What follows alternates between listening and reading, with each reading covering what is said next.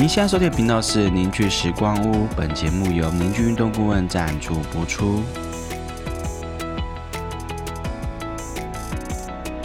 凝聚时光屋这个频道呢，是在跟大家聊健康、运动、人生的大小事。我是节目主持人舒峰，我是小刀，我是钟林。大家今天运动了吗？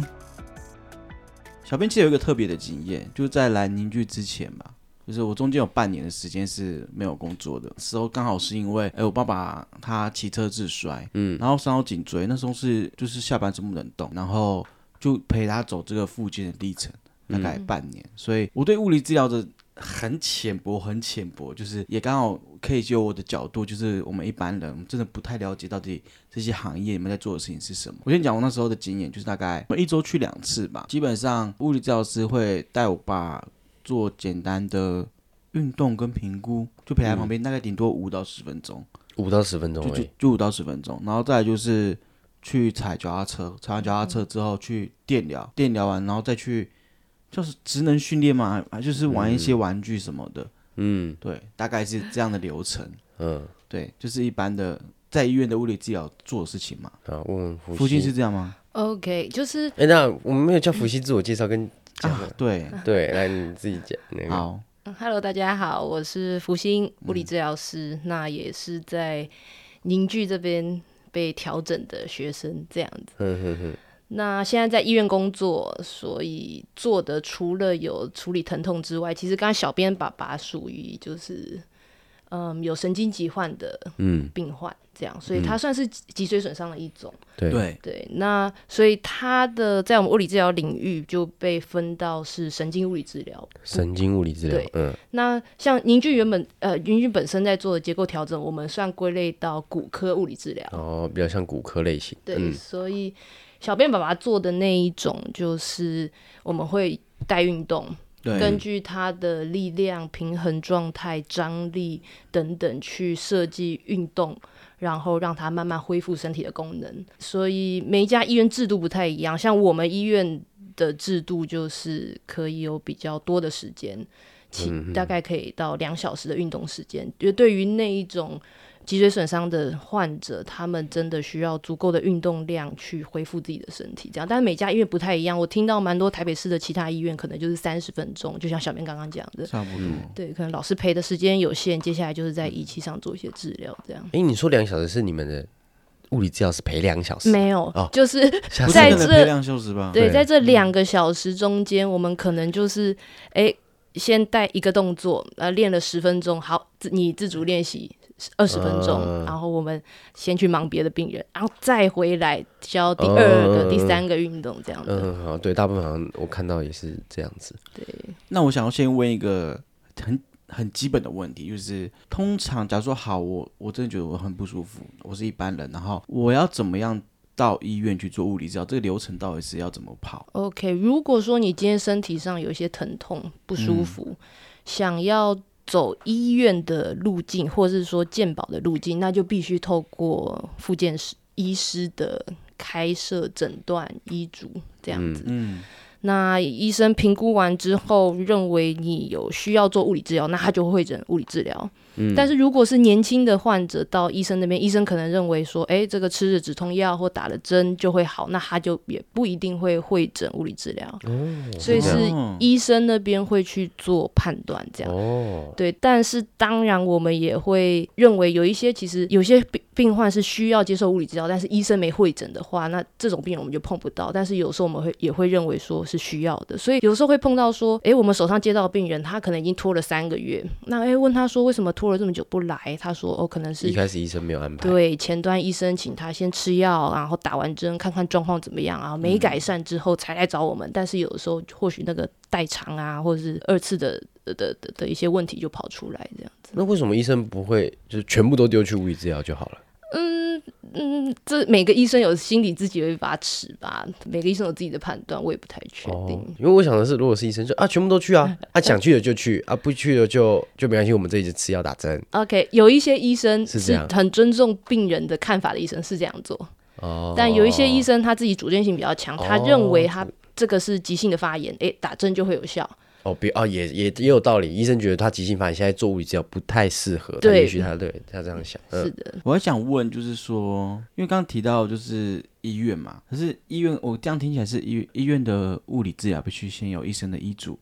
有医嘱你们才能去进行后后续的处理。是像我们一般人，我们就会觉得，哎，那物理治疗所是跟医院的差别是什么？物理治疗所基本上走的就是自费路径，它就跟健保无关。病患只要拿着医生的医嘱照会或是转诊单，他就可以到自费的物理治疗所接受物理治疗。那呃，自费物理治疗跟健保物理治疗差最多的点就是，它比较是可以有完整的时间接受一对一的评估跟治疗。健保制度下，因为健保点子很少，所以为了要足够的量，我们就是会很大量的。像我在医院工作，就是你可能一个小时可能要接大概十到十二个病人，呀，之类的？反正就是我自己都觉得很像早餐店老板，就是一个病人走进来，哎、这个他先热敷电疗，很好，对对对，然后啊，你去拉腰，好，然后怎么样怎么样？对，就是他他的整个治疗的品质、治疗的环境、治疗的深度，跟病人能够建立关系的一个紧密程度，那个是差非常多的。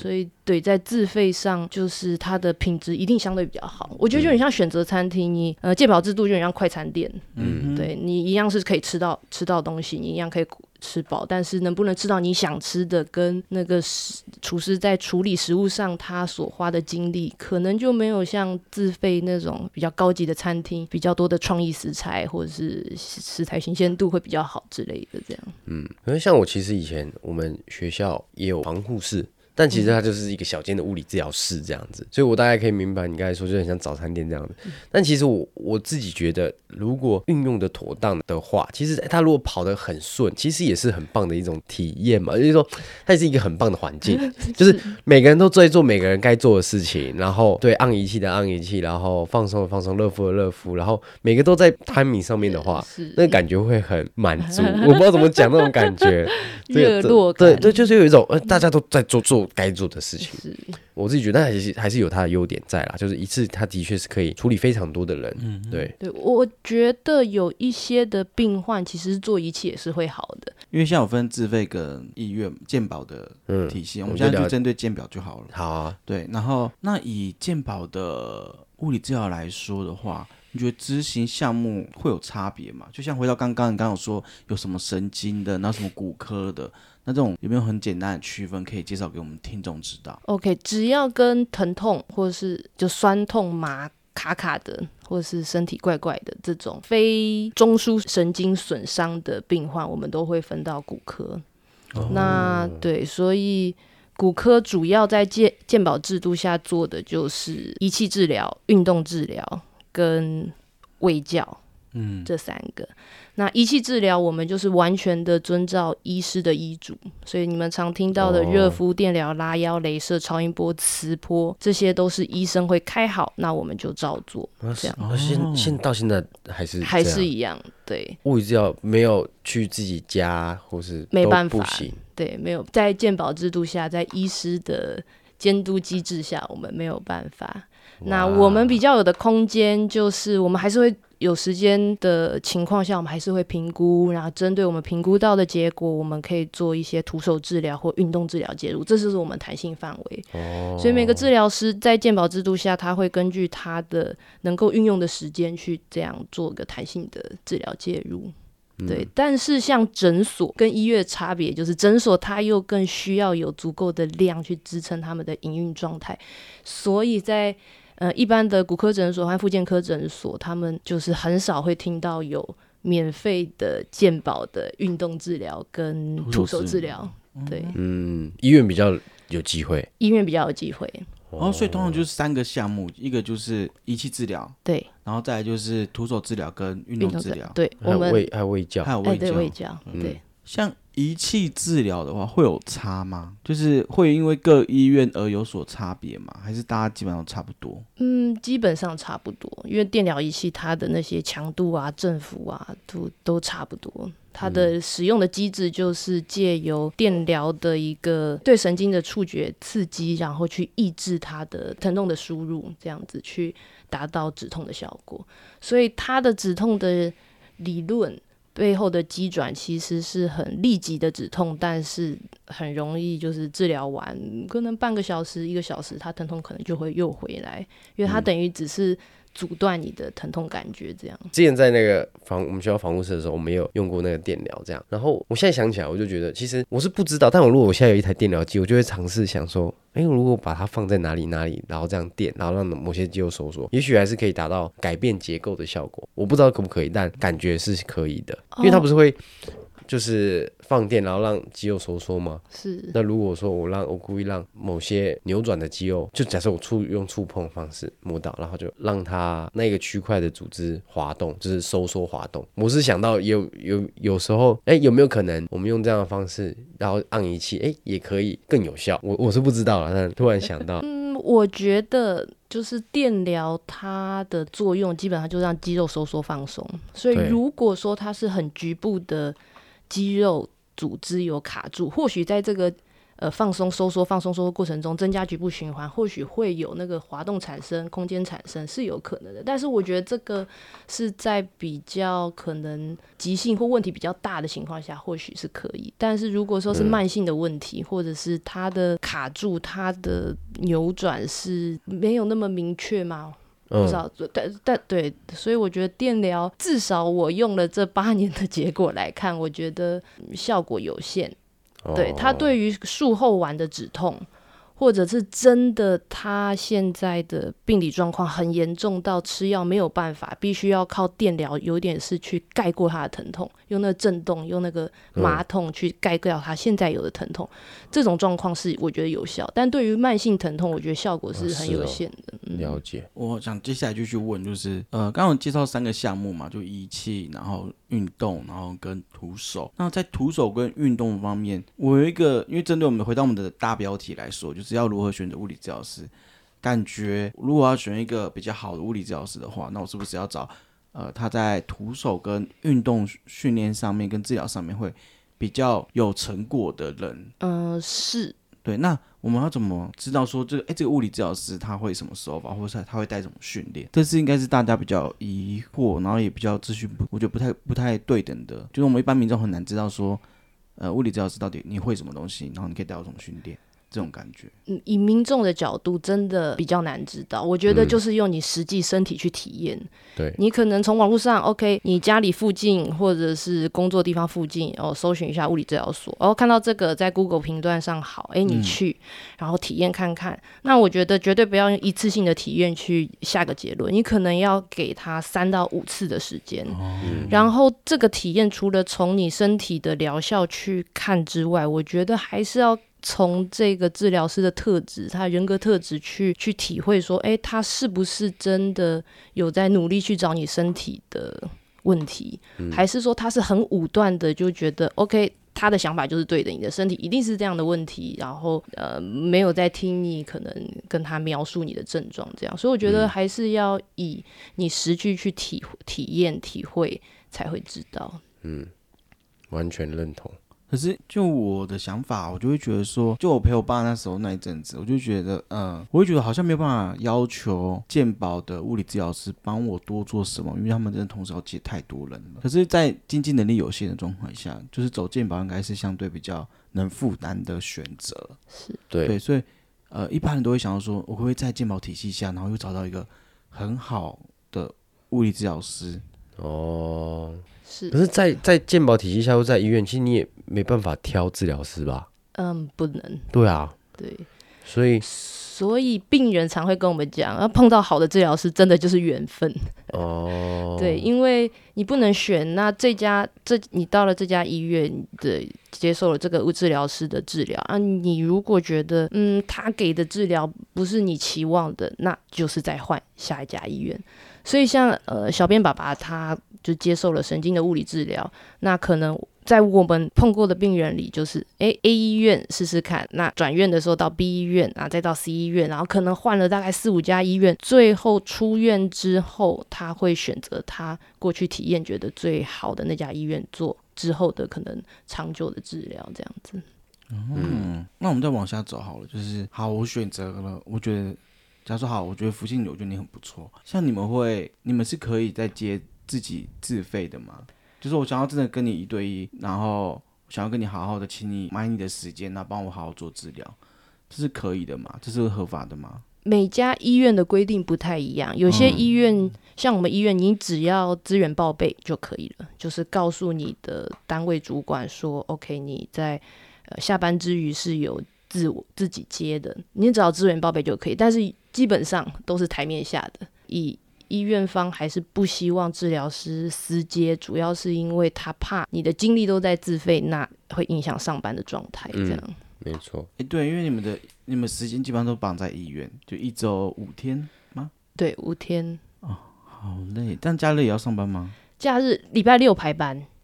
礼拜天休息。对，礼拜天确定休息。很辛苦哎，听起来不是一个很好做的工作。就见仁见智，就我们上班时间很固定，就是早八晚五，或是五晚班，就是下午一点到晚上九点。那时间是完全是可以控制啊。有些人是比较喜欢这样固定的生活。嗯，如果你在健保的制度下，我觉得真的要看缘分，因为你真的很难去要求，就是我们要做量的情况下，可能还是要顾到值，是真的比较难。所以我都会建议，嗯，只要经济的能力，或者是说你对治疗的品质是有期待的，然后同时你真的希望自己的身体。是能够好起来的，我都会一定会推荐物理治疗所，或者是像凝聚这种有调整、整体调整的一些工作室、训练工作室，或者嗯，一定会把它推出去，因为在呃自费呃在健保的体制下，是真的很难有好的品质。其实像我自己认识里面，就是也有不少的厉害的物理治疗师，他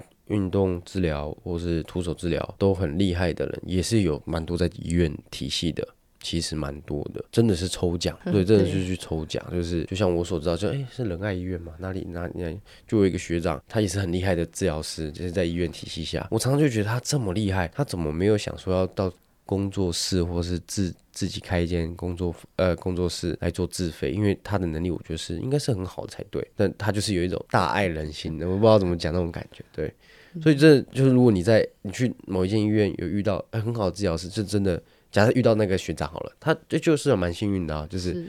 对，或是遇到伏羲也蛮幸运的这样。不会像，因为我这样听起来就是感觉在鉴宝体系蛮累的，然后量也蛮大的，然后像你刚刚自己有说，就是我们你们比较重量，值的话比较没有可能没有办法那么的坚固。那是什么样的呃愿景吗？还是心情？哦，对，会让你一直待在这个体系下。OK。就是其实我也想过这个问题，因为真的在追求治疗品质上，绝对是出去会比较好。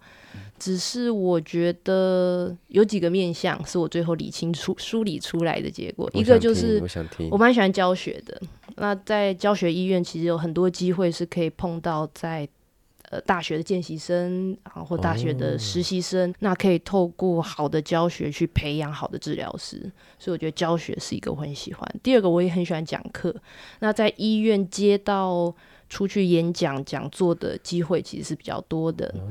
对。然后再来就是，我觉得一个病患他的状态要能够从疼痛到慢慢变好，其实我觉得除了治疗，卫教也非常重要。对，那。其实，在健保体制下的人，他们大部分治疗师真的就是忙于那个量，很少会有对话机会。嗯，那我觉得，在我现在工作场合，其实我就是。尽管我守在热敷电疗拉药，可是我今天就是跟这个病患讲几句话。我发现这个病人有什么问题，我给他一句话，让他改变一个行为，不管是饮食、睡眠、喝水等等，我都会觉得在那过程中其实就是有价值的。嗯，所以在健保环境下还是可以找到一些价值。然后以及，其实我也没有希望把所有的生活都投在工作中。那如果说到自费市场，真的你基本上病患约了什么时间，那我们就是要。给他约那个时间，那我还是希望就是有些生活、工作跟生活能够达到一个平衡，所以最后我觉得还是没有走出白色巨塔这样。嗯嗯嗯嗯。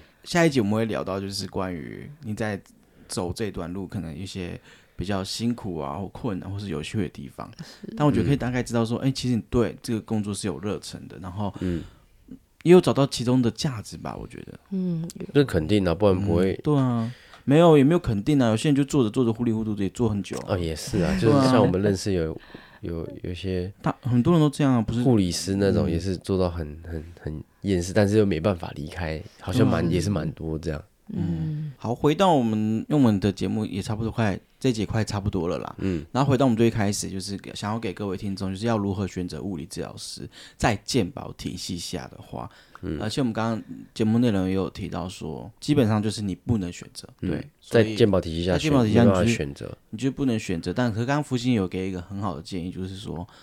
你可以在 A 医院去试试看，B 医院去试试看，C 医院去试试看，然后试完一轮之后，你再选择你觉得哪里比较好，嗯你就在那边做治疗。嗯但他还是，其实我们还是会建议，就是如果你真的要呃让你的身体变好的话，还是可以考虑就是多花一点钱嗯去走自费，投资自己的身体健康这样子。是嗯，那我这样听起来，我也觉得就是我自己的感觉，还是从自己离家越近的地方开始越好，因为毕竟它是可能是长期的，家里最近的医院、急诊那室啊什么的，这样。比方说哦哦，我住在我住在北投，然后我一定要去台大这种，我就觉得其实你那样会坚持不住，除非你真的很有很多时间。那福星有什么要补充的吗？嗯就是觉得身体已经有疼痛的人，就是代表身体已经出现警讯。